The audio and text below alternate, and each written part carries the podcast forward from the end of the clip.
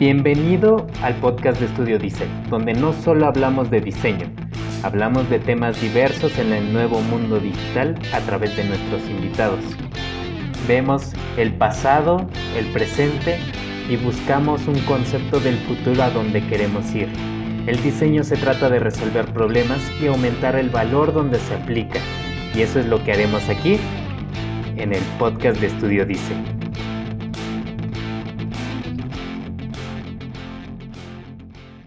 Hola, buen día, ¿cómo estás? Nos encontramos en un nuevo episodio del podcast de Estudio Diesel y hoy tenemos un tema que nos puede interesar a muchos que es el crowdfunding. Si no sabes de qué trata, no te preocupes, que para eso te lo vamos a explicar. Bueno, principalmente nuestra invitada, quien es egresada de una business school del norte de Francia, sobre todo porque es de allá de nacionalidad francesa y reside en México desde el 2015 para profesionalizarse en el crowdfunding en países de América Latina. Ha apoyado en su momento a la principal plataforma de nuestro país de este tipo y después a la principal del mundo que es Kickstarter, aquí en México y en Chile principalmente. Durante cuatro años estuvo trabajando para democratizar este tipo de apoyos en industrias creativas sobre todo.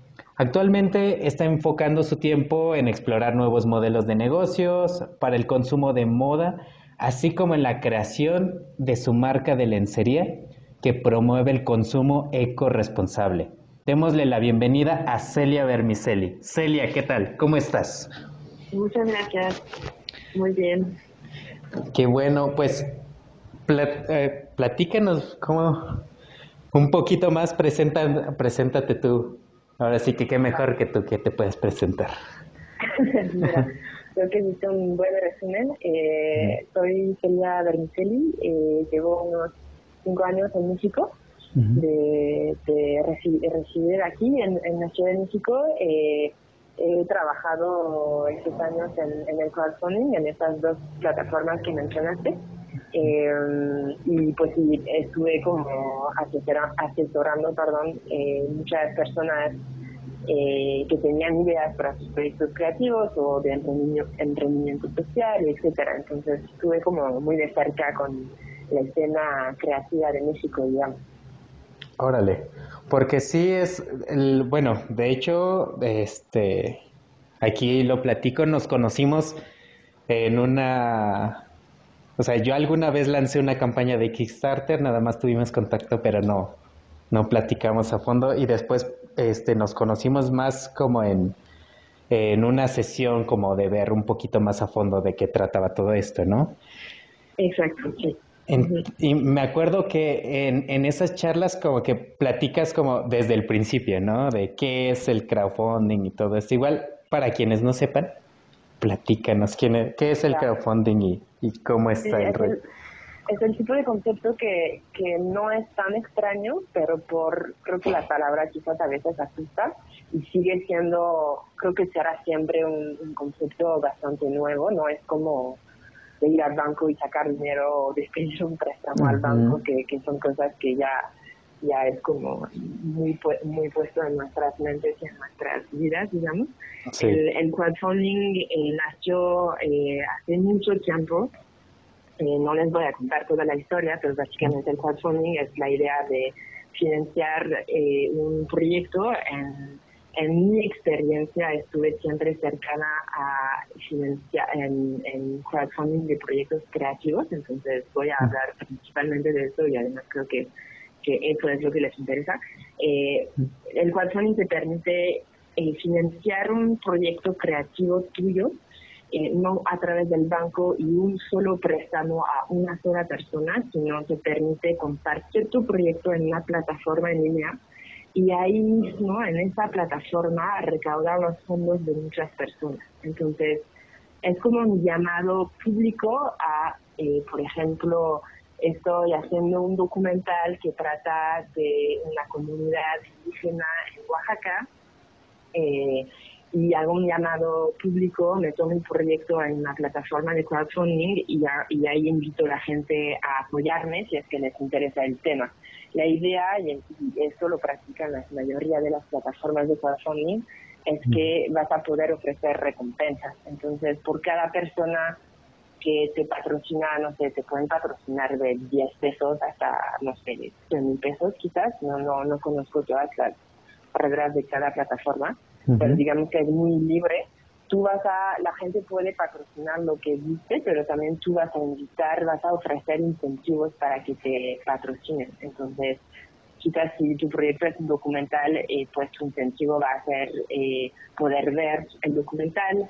Si tu proyecto es un, un proyecto de un diseño nuevo, de alguna, no sé, alguna pieza de cerámica, digamos, eh, pues la recompensa que puedes ofrecer a la gente que te apoye va a ser esas piezas de cerámica. La idea es contar con el dinero de la gente eh, interesada en apoyarte y en tener el producto que tú estás ofreciendo y tú poder utilizar ese dinero por, o sea, poder ya tener el dinero eh, antes de que realices y termines el proyecto. puedo hablar de esto y de del crowdfunding durante mucho tiempo, pero quizás quieres como guiarme con preguntas para que sea un poco más estructurado, ¿no? Pues, este, pues ahora sí que es, es, esto es una parte muy, muy libre, ¿no? Para, para platicarlo. Que también ahorita que lo dices como a, industrias creativas que hay que hacer como, sí me gustaría también mostrar lo que sí es para industrias creativas y también para, o sea, es realmente como para una idea, ¿no? Es levantar fondos para una idea. Digamos que, quizás es un poco más que para una idea, porque aparte de, yo creo que el, de hecho el, error más grande que, que hacemos eh, en general sobre, sobre lo que es el crowdfunding es pensar que es nada más para recaudar fondos. Al final el crowdfunding no es fácil hacer una campaña de crowdfunding porque requiere bastante comunicación de parte de la persona que hace este proyecto eh, tiene que estar compartiendo su proyecto en redes, estar invitando a la gente a patrocinar.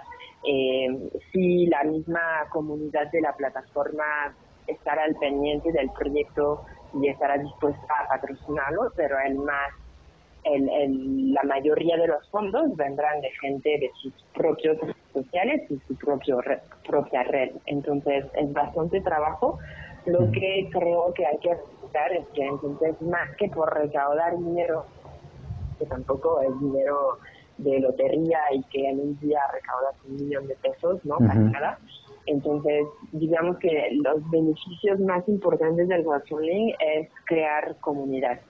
Es, eh, yo muchas veces lo platicaba como hacer una campaña de crowdfunding es como invertirle seis, ocho meses en marketing para tu negocio. En tu campaña de crowdfunding vas a estar tan, eh, tan puesto y tan listo para toda la comunicación en un tiempo reducido que te va a permitir eh, pues hacer toda esta chamba de, de marketing que hubieras hecho durante seis meses y pues ahí te va a durar un mes de campaña, quizás uno o dos meses de preparación de la campaña, pero nada más. Y te va a costar mucho, mucho menos dinero, obviamente.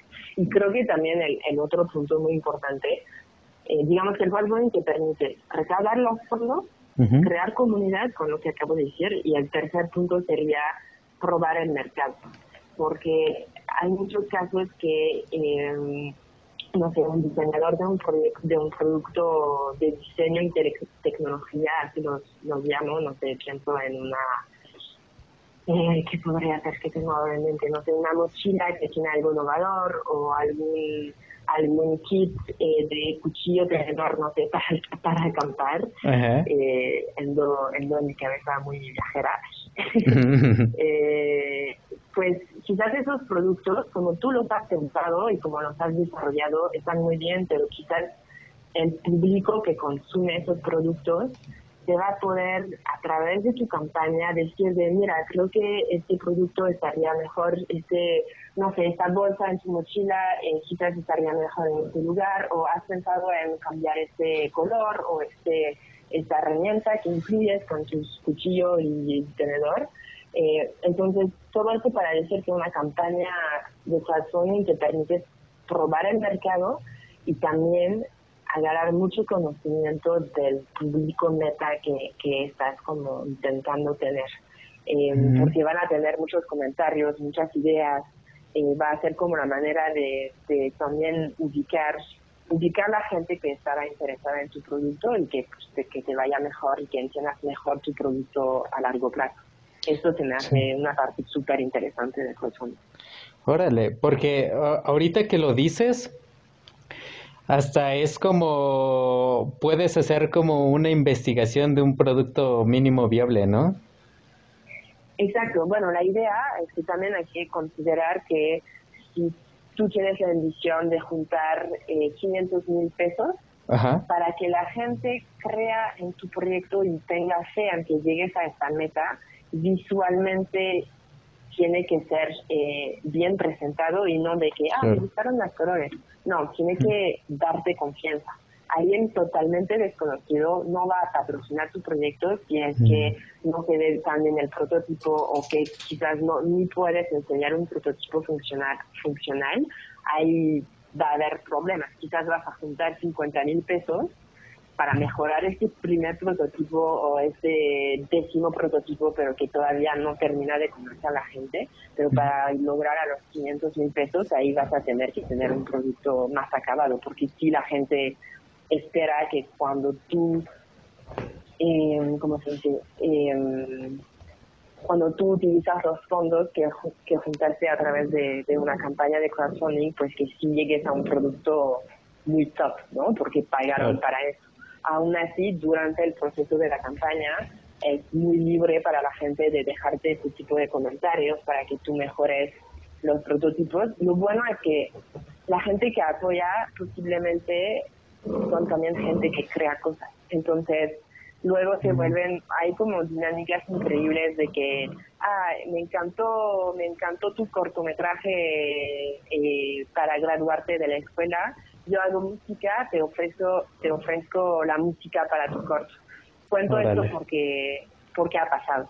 En mis, en mis trabajos en, en Kickstarter, por ejemplo, es algo que había pasado. Alguien, un músico reconocido, había ofrecido su trabajo a una estudiante de Guadalajara, de hecho, em, para hacer la música. Luego hay gente que simplemente pues tienen los contactos que tú necesitas o que quizás tienen como el conocimiento para decirte de, oye, yo no hago esa mochila y tampoco estos cubiertos para acampar, pero hice tal producto y te puedo decir que en este material va a ser más ligero, va a ser eh, menos costoso para ti, o, ¿sabes? Como que también crear como dinámicas muy interesantes de, de, pues, lo estamos haciendo todo, o sea, no es nada más de apoyar con dinero.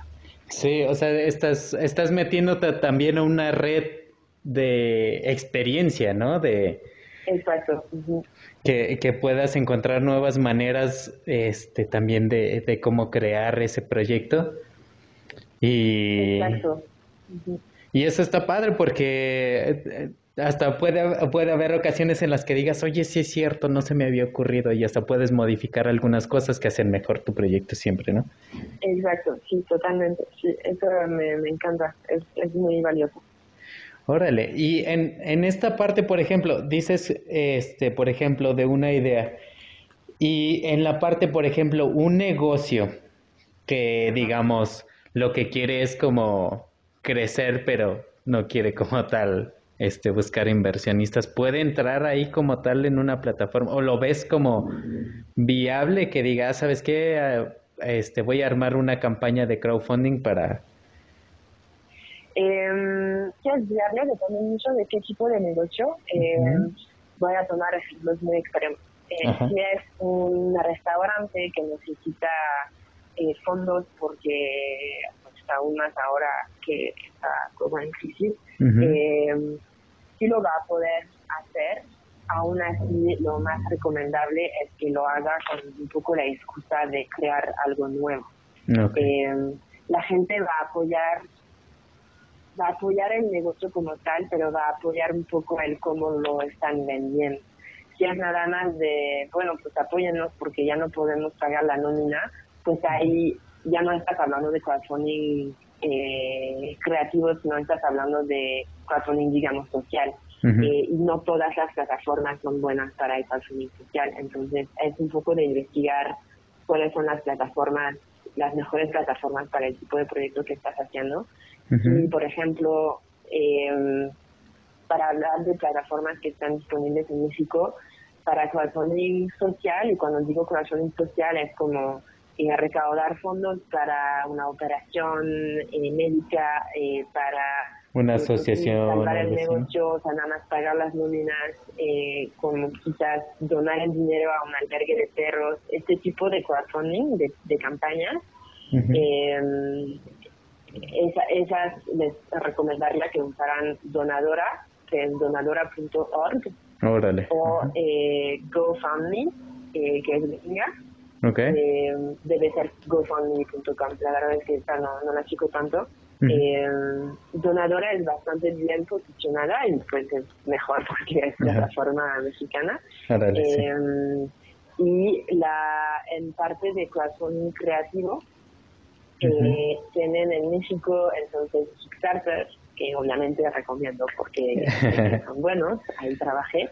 Eh, son, es la, la, plataforma la más grande, la comunidad es de verdad mundial y enorme. Eh, pero para este tipo de plataformas donde es más crowdfunding eh, creativo, es importante que su proyecto cree algo nuevo. Y, por ejemplo, ahorita, bueno, no sé si quieres que hable de, fechas, o sea, sí, sí, sí.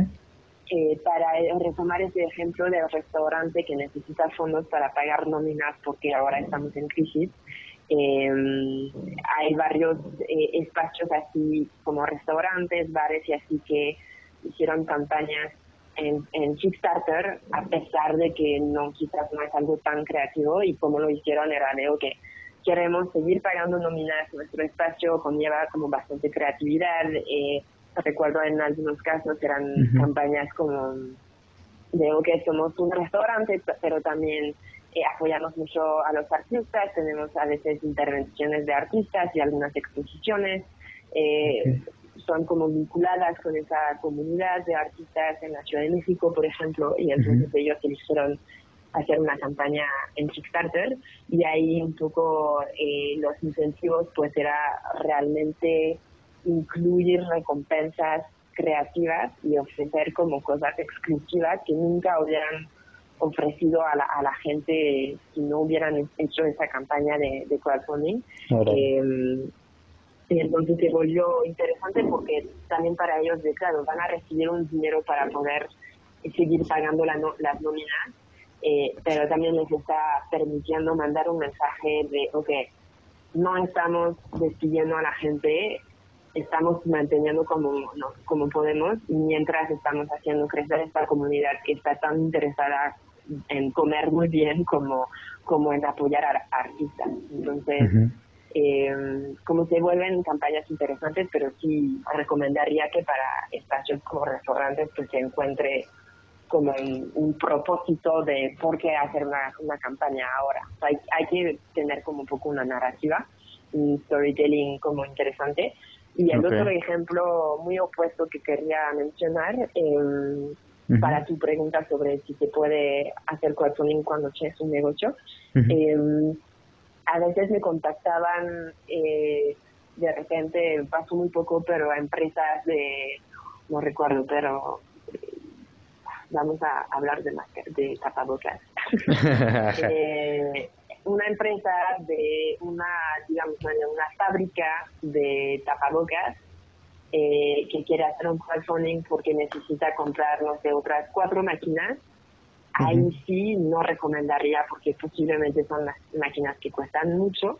Y además, a menos de que los tapabocas tengan algo algo diferente, quizás es una tela linda, es una tela un poco especial, no sé, eh, quizás ahí puede haber una narrativa de, ah, pues yo hago tapabocas, pero los hago con retazos de tela y los hago como a gran escala, pero pero pero hay como una narrativa de, detrás, pues ahí sí quizás, pero otra vez, si necesita dos millones de pesos, pues quizás el crowdfunding en plataformas de crowdfunding creativo no es su mejor opción, quizás.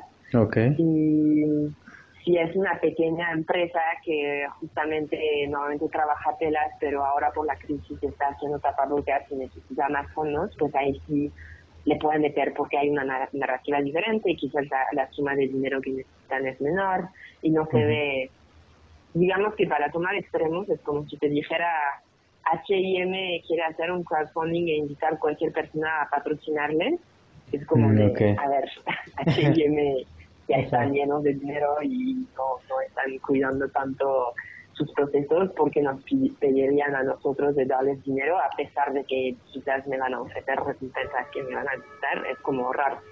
Pero si es una empresa eh, más pequeña y que tiene como más sentido detrás, una, narrativa como más atractiva, pues ahí sí, funciona. Es como, es un poco llamar al sentido común, es... Eh, es como... si no vas a hacer un crowdfunding para construir un coche que quizás ya existe, o sea, si no, no sé cómo mejor explicarlo, pero... Es como ah, buscar como un producto o un, o un servicio como algo más innovador y aparte es como de estoy empezando, lo estoy este, poniendo como en el mercado y requiero crecer, ¿no? Como mis primeros pasos para crecer. Ajá, y también creo que cuando decía como llamar al sentido común es como si piensan, si saben que la gente en general, o sea, particulares, van a estar interesados en conseguir los productos que les están ofreciendo a través de su campaña, pues sí entra el proyecto. Si tu producto es más de B2B, o sea, de una empresa hacia otra, porque quizás su empresa es, no sé, su empresa fabrica máquinas de coser, es como, a ver, ahí no vas a hacer un crowdfunding porque seguramente necesitas mucho dinero. Los clientes y las personas que van a posiblemente estar interesados en tus máquinas de coser van a ser empresas. Claro. Y ahí entonces no es, no es tanto el público para hacer un proyecto de, de crowdfunding creativo.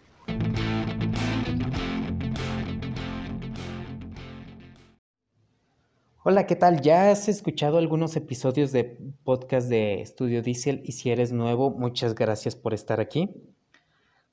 Tal vez eh, te estarás preguntando qué es Estudio Diesel. Estudio Diesel es un despacho de diseño enfocado a conectar empresas con sus clientes a través de experiencias que desarrollamos gracias a su branding, su diseño de empaque y diseño web y somos los únicos especializados en experiencia unboxing. Todo esto para, para que puedas enviar tu producto o tu kit de una manera que te pueda ayudar más allá de solamente la venta, que sea una experiencia, como lo dice, que te ayude como, como herramienta de marketing. Entonces, si tienes alguna duda y quieras saber más de nuestros servicios, puedes mandarnos un mensaje a través de nuestras plataformas o a través de aquí del podcast. Órale. Sí, porque es... ahí me explica un poco mejor. Sí, sí, sí. De hecho, este... Sí, bueno, creo yo que queda un poquito más claro para, para saber, porque de hecho, ya ves que te platiqué, nosotros en la, en la empresa de Tetinker, que estábamos viendo cómo, o sea, ahora cómo mandar ese mensaje, ¿no? Porque es relativamente nuevo y tiene como mucho, mucho historia detrás de los chocolates y todo cómo se puede hacer. Creo que en ese punto es, o sea, puede ser viable como el crowdfunding más allá de, de decir, ah, ¿sabes qué? Ahora requerimos, como dijiste, ahora requerimos ya maquinaria, ¿no? O, o sea, sería más como de decir, ah, tengo nuevos sabores y este quiero probarlos. Exacto. Y, y ahí tocas un punto interesante que, claro, van a requerir dinero seguramente para maquinaria y cosas que finalmente no son tan sexy de comunicar, pero el, el cómo lo pueden comunicar es como de, ok, necesitamos tanto dinero para poder seguir haciendo lo que hacemos y eh, les estamos ofreciendo nuevos sabores, unos kits eh, especiales, unas, unas, no sé, unas experiencias de degustación, etcétera. Y claro, el dinero lo usarán para esa maquinaria, pero y lo pueden decir, pero no va a ser su argumento para promover la campaña. Sí, no es el principal, digamos. Exacto, ajá. Órale. Eh, creo que hay que hacer la diferencia en, en, en su narrativa, el, el por qué y cómo están haciendo la, la, campaña y quiénes son, y el, el, cómo van a utilizar el dinero. Es, son dos cosas que sí están vinculadas, muy vinculadas, pero que hay que como cuidar la comunicación para que desde un punto exterior pues sí sea atractivo el patrocinar el proyecto. Órale, y por ejemplo, ahorita que ya este, como que aclaramos un poquito de, de quiénes son mejores, no decimos que no pueden entrar, simplemente que mejores ideas serían las que este, se metan como al crowdfunding. Pero quisiera escuchar como, ¿qué has visto como buenas prácticas para una campaña del crowdfunding, de crowdfunding? Es una pregunta muy general. eh, Podría hablar de esto durante horas. Hay muchas buenas prácticas, pero creo que primero es las, mejores prácticas para empezar es que cada persona, que las personas que quieran meter un proyecto se informen de cómo hacerlo y cómo, o sea, o regresa a lo mismo, ¿no? O sea, lo, más importante es entender que sí es trabajo hacer una campaña de crowdfunding y que para lograrlo hay una tasa de éxito muy alta, eh, pero sí es importante pues que chequen en las plataformas donde quieren subir sus proyectos y que vean ahí las mejores prácticas. Eh, van a cualquier plataforma de crowdfunding va a tener eh, guías eh, que ellos hicieran para comunicar como, como mejor hacerlo. Entonces, esto es un punto. Eh, en Kickstarter, por ejemplo, eh, van a encontrar todo ese material hasta abajo en la plataforma, está en el footer, hay como material que se llama Manual del Creador, hay eh, el centro de ayuda, eh, que son como las preguntas frecuentes, pero que ahí mismo incluyen muchas eh, estrategias para, para hacer una, una campaña. Entonces, el primer punto es como buscar esa información y buscar también esa información conforme, o sea, según la plataforma que vayan a usar, porque hacer un crowdfunding en donadora, que es crowdfunding para causas y proyectos sociales, es bastante diferente de hacerlo en Kickstarter, que es más para proyectos creativos. eh, esto y el segundo punto más importante es checar proyectos y campañas de gente externa que ya lo han hecho, que ya lo están haciendo y ver un poco cómo se mueve. Eh, y otra vez, hacerlo en la plataforma que vayan a usar. Una vez que se decidan entre Donadora o Kickstarter, pues en cualquiera de las dos plataformas que vayan a, a checar proyectos existentes, porque eso les va a dar como mucha mucha luz y mucha mucha idea de qué se espera tanto visualmente como en comunicación. Y eh, otras mejores prácticas, pues sí, es cuidar mucho la presentación visual, eh, tomar tiempo en preparar el proyecto, eh, recomendaría la, la, mayoría de las campañas se toma como un mes, dos meses, quizás mucho más en preparar el proyecto, todo depende de qué tanta cantidad de dinero vayan a querer entrar. Eh, pero hay que pensar que la preparación es como el 70% del trabajo, porque una vez que la campaña está activa en la plataforma, finalmente una campaña de crowdfunding es el momento en el cual están con la capacidad de juntar los fondos a través del proyecto en línea, es un tiempo limitado. Eh, Cada plataforma tiene sus plazos de tiempo, pero la mayoría del tiempo te dan entre, entre un día o 15 días hasta los dos o tres meses. Y, les puedo decir ya que elegir dos, tres meses es un gran error, eh, porque por más tiempo que dura la campaña, pues más se va a cansar la persona que hace el proyecto, pero también la gente que ve sus comunicados en las redes sociales. Sí. Entonces hay que cuidar esto y, digo esto, eso es como el punto negativo, pero el punto positivo es como si tu campaña dura un mes, es como rápido, es eficiente, eh, es un poco, y siempre tomaba este ejemplo, es como si yo te estuviera diciendo ahora que tengo una campaña desde el, no sé, el primero de mayo, pero que va a correr hasta el 31 de diciembre y te pido ahora de patrocinar. ¿Por qué lo harías ahora mismo? Te vas a esperar hasta el final del año, ¿no? Porque queda mucho tiempo. Sí. Pero el problema es que cuando todos hacen eso, significa que el efecto como atracción hacia el proyecto pues está al revés. O sea, si nadie se suma porque todos ven que queda mucho tiempo, van a ver que nadie se sumó, entonces porque yo me sumaría, no, pues también me.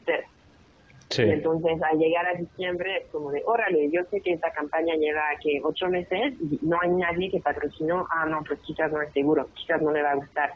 No, pues si nadie le patrocinó es que no es, no, no es confiable o, o mejor no, me espero a que lo haga. Y, y el hecho de que todos se estén esperando porque había mucho tiempo hace que a final de diciembre pues nadie te va a patrocinar porque están teniendo desconfianza. Y, y esto esto pasaría a pesar de que no sé el creador del proyecto fuera tu amigo porque vas a pensar de uff no hay un problema ahí quizás no está viendo bien los, las cuentas los gastos etcétera y mejor no me meto es como querer tomar el riesgo o no pues ahí en este caso no lo tomaría.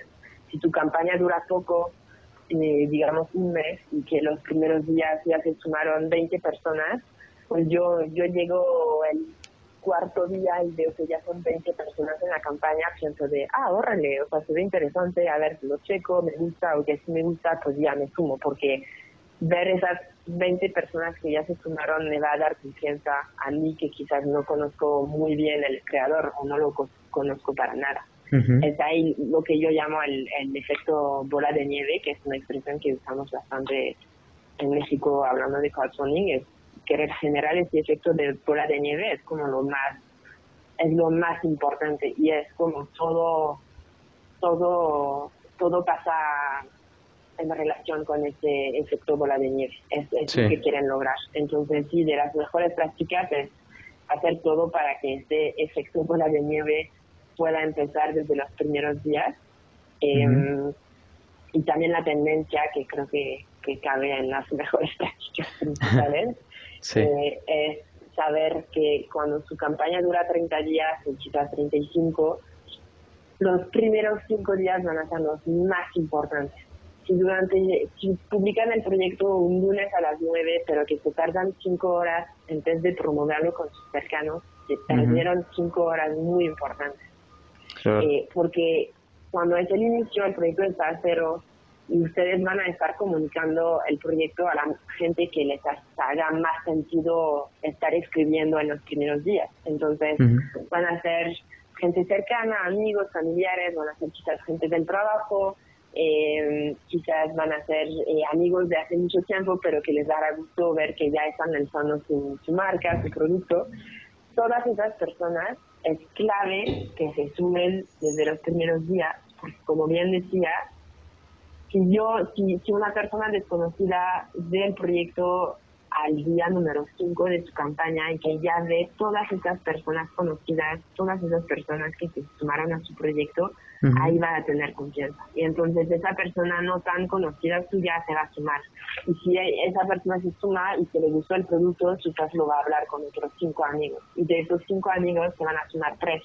Y esos tres, ellos lo van a compartir en sus redes y va a ir hacia más personas. O sea, así se genera el efecto bola de, nieve, pero si no empieza desde el minuto uno de su campaña, pues digamos que se perdieron la oportunidad de tener como más impacto eh, con su campaña. Y más éxito en final. Y, para terminar con este punto, los cinco primeros días, cinco o diez primeros días de la campaña son claves eh, mientras más dinero recaudan en este periodo mejor y mientras más personas tienen mejor, porque tampoco se trata de, ah, ok, eh, quiero llegar al 50% de mi meta en, en, los primeros cinco días, entonces voy a pedir al tío que me patrocine 100 mil pesos y otras tres personas me van a patrocinar 100 pesos y pues ya está, habrá llegado a mi 50% y ya me va a ir muy bien, no, no funciona así. No, al inicio no importa tanto la cantidad de, dinero que vayan juntando, sino el número de personas que, que están patrocinando. A pesar de que patrocinen cantidades pequeñas, y hagan la prueba. O sea, a mí me pasó una vez entrar en esta plataforma Groupon, que son, no sé si es como súper conocido de todos, pero es como una plataforma donde puedes conseguir descuentos muy interesantes de cualquier cosa y, yo quería, no sé, más clase de no sé qué, y entonces eh, busqué un poco las ofertas. Y muchas veces por producto o por experiencia tienes una cantidad impresionante de ofertas. Sí. Y entonces tú vas comparando las ofertas. Yo había visto dos ofertas que me interesaban, pero una era mucho más cara, pero ya había, no sé, mil personas que le habían interesado. Y en el otro, otra oferta eh, era mucho más barato, pero había como quizás 10 personas que se habían sumado. Entre, entre un poco más caro, pero mil personas interesadas y muy barato, pero nada más 10 personas se sumaron, me, dio más confianza a pagar más porque se habían sumado ya mil personas. Y a pesar de que yo tengo toda la confianza en plataformas y pagos en línea, entonces ahí hay como una cuestión totalmente independiente del proyecto creativo como tal, es una cuestión de confianza al ver que ya muchas personas se sumaron. En fin. Em, y la, además de los cinco primeros días de la campaña, lo que importa mucho son los, son los cinco, diez últimos días, eh, que ahí es cuando seguramente llegarán a la meta que, que establecieron ustedes, a su presupuesto. Eh, esos últimos cinco días es cuando pues están avisando a todos sus últimos contactos, es cuando la gente ya ve que les está yendo muy bien y que si no quiere quedarse fuera, pues es ahora o nunca que lo van a hacer y, pues en México como hacemos las cosas un poco más último momento, en México los últimos cinco o diez días son, son días como muy exitosos para recaudar fondos. Órale. Eh, te digo, puedo seguir hablando de esto sí. por tiempo, me llegan más ideas y más como argumentos de, de qué son las mejores prácticas, pero creo que que ya con esto como que da un buen panorama de qué hay que hacer.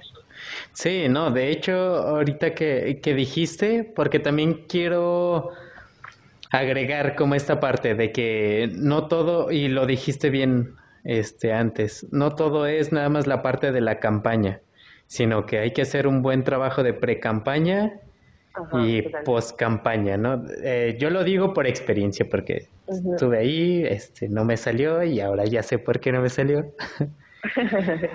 Este, sí, dime. Perdón, sí, creo que la experiencia de no tener éxito con tu campaña es una gran experiencia de aprendizaje.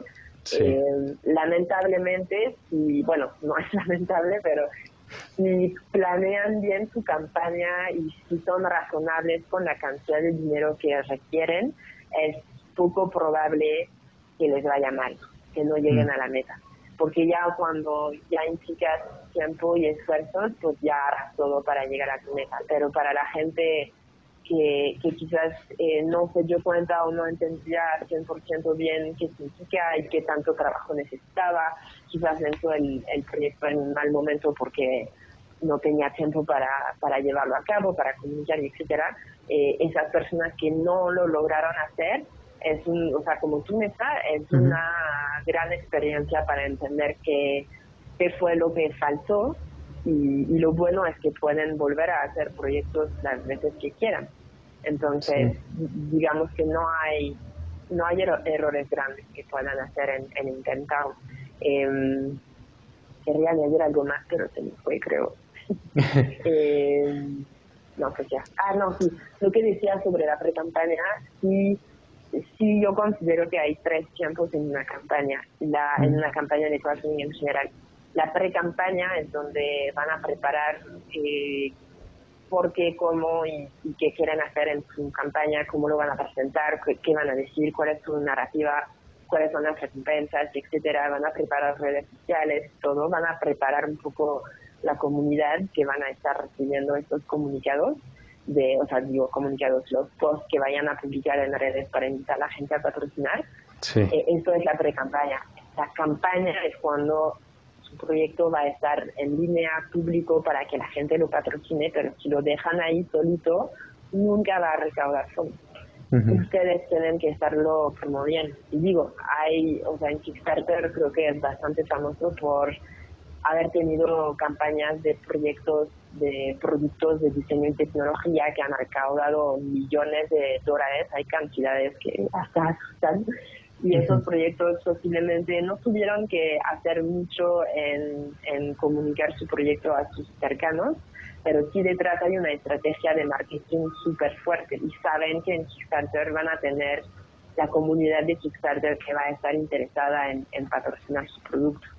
Em, digamos que esa, esa, esos 30 días de campaña activa en, en, las, en las plataformas de crowdfunding es, es cuando van a activar todos los contactos que prepararon durante la pre-campaña.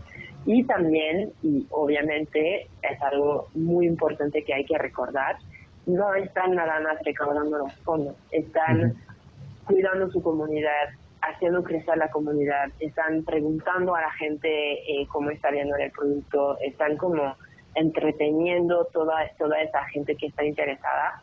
Eh, y este, este labor de hacer comunidad lo tendrán que hacer durante la campaña como para después, porque después la responsabilidad que cualquier persona tiene al hacer un proyecto en Kickstarter es obviamente entregar las recompensas que prometieron que iban a dar y pues usar el dinero de una forma honesta y transparente, que significa pues sí hacer, realizar el proyecto que realmente dijeron que iban a hacer.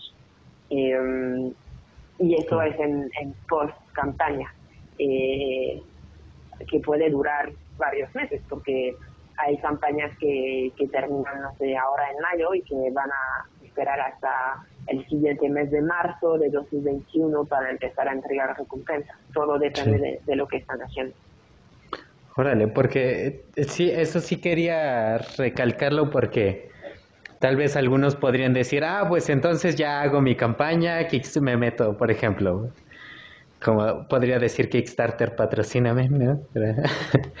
entonces, este ya entonces me meto a la plataforma y lo armo y todo, y ya, ya lo dejo. Ya, y ya, voy a recaudar fondos, si no. O sea, es conlleva todo un proceso previo, entra y después sí.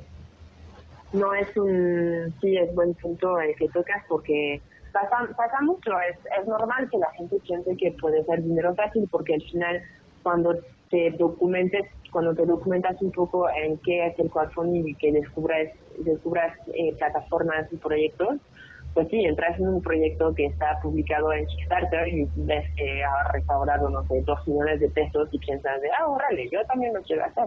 Intentas, te das cuenta que es una chambota para poder llegar a dos millones de pesos. Y, que, y que esa persona que llevó el proyecto, pues sí, tiene toda una estrategia detrás eh, y que sí el dinero que se está recaudando pues sí se lo merece y que no puede a lo público y me espero a ver qué tal, no, no es tanto así.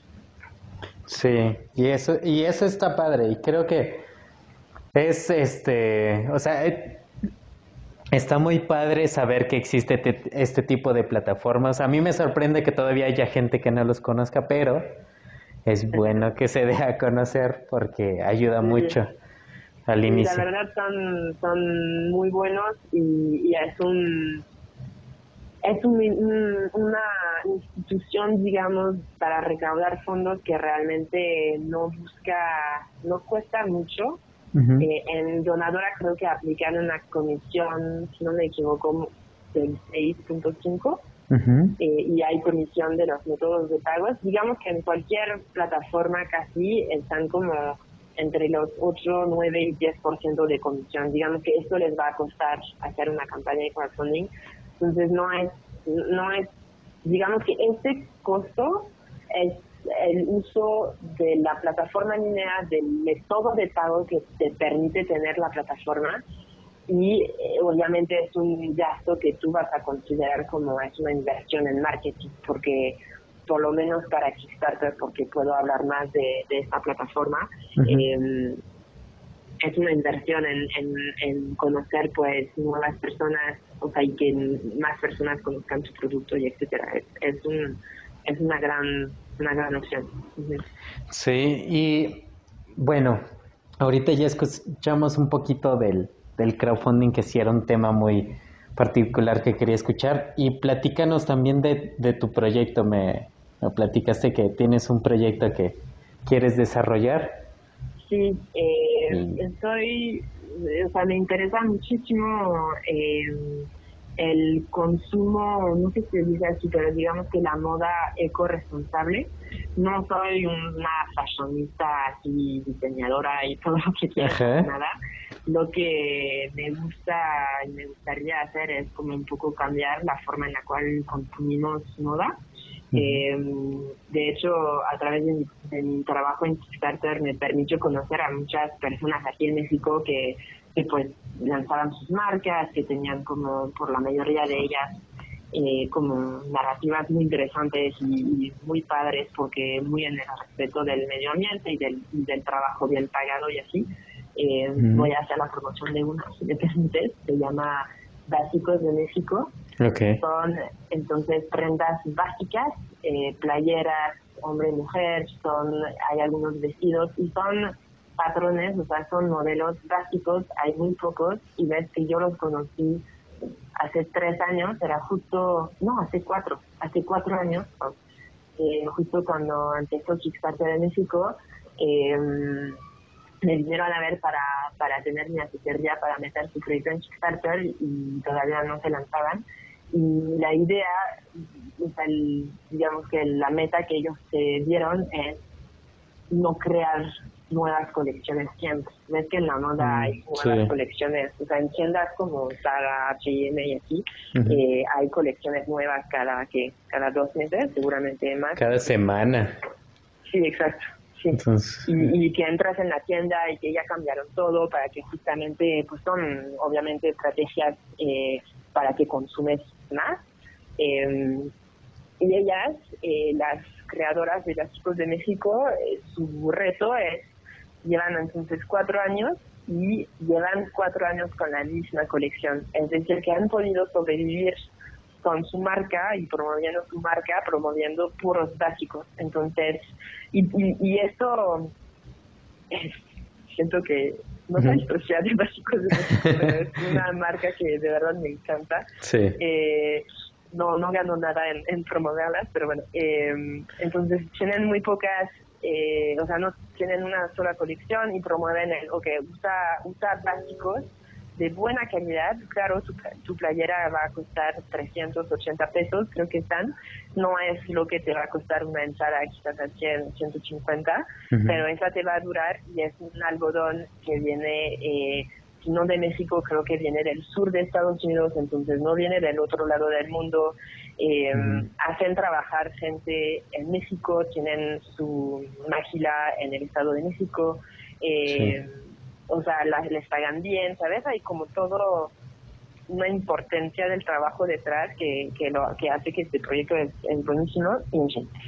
Eh, para responder un poco tu pregunta, eh, al estar como mucho en contacto con, con pues, eh, diseñadores y, emprendedores en, estos proyectos como de moda sustentable, eh, es un tema que siempre me ha, me ha importado y gustado mucho eh, y que quiero ir explorando más. Yo personalmente hago costura desde que soy niña y me empezó a gustar mucho la posibilidad de crear cosas que nunca encontraba en las tiendas, que nunca era como lo tenía en mi mente, entonces empecé a hacer cosas para mí, para mí misma, a arreglar ropa, a, no sé, a permitir que, que una no sé, que una camiseta de hombre se vuelva top para mujer y que en vez de tirar esa camiseta pues ya vuelve a usarse. Ese, ese concepto me gusta mucho y ahora mi, mi interés entonces es meterme un poco más o bastante más en, en esos temas de moda eco-responsable y eh, quisiera eh, lanzar mi marca de lencería que todavía está en una etapa muy temprana, pero el concepto sería poder proponer productos de lencería básicos, eh, pocas o, casi o una sola colección eh, que esté cómodo, que esté lindo, eh, con productos locales. En fin, hay muchas cosas que quiero tachar en este proyecto. Eh, soy bastante exigente con esto y, y pues sí, es, es mi proyecto a futuro plazo he, pasado mucho tiempo viendo gente crear cosas y ahora creo que es su turno. ya se te pegó como esa esa idea, ¿no? De, ah, todos están creando, ahora yo que también quiero crear, sí, suele correr. O sea, creo que es bastante especial y, y, claro, es duro, es difícil y etcétera, pero creo que darse la oportunidad de crear un producto en el que, que tú realmente crees al 100%, creo que es una, es una suerte increíble y, quiero intentarlo. Vale, es que eso está padre y es es este es una idea propia y es momento también de ponerla a prueba.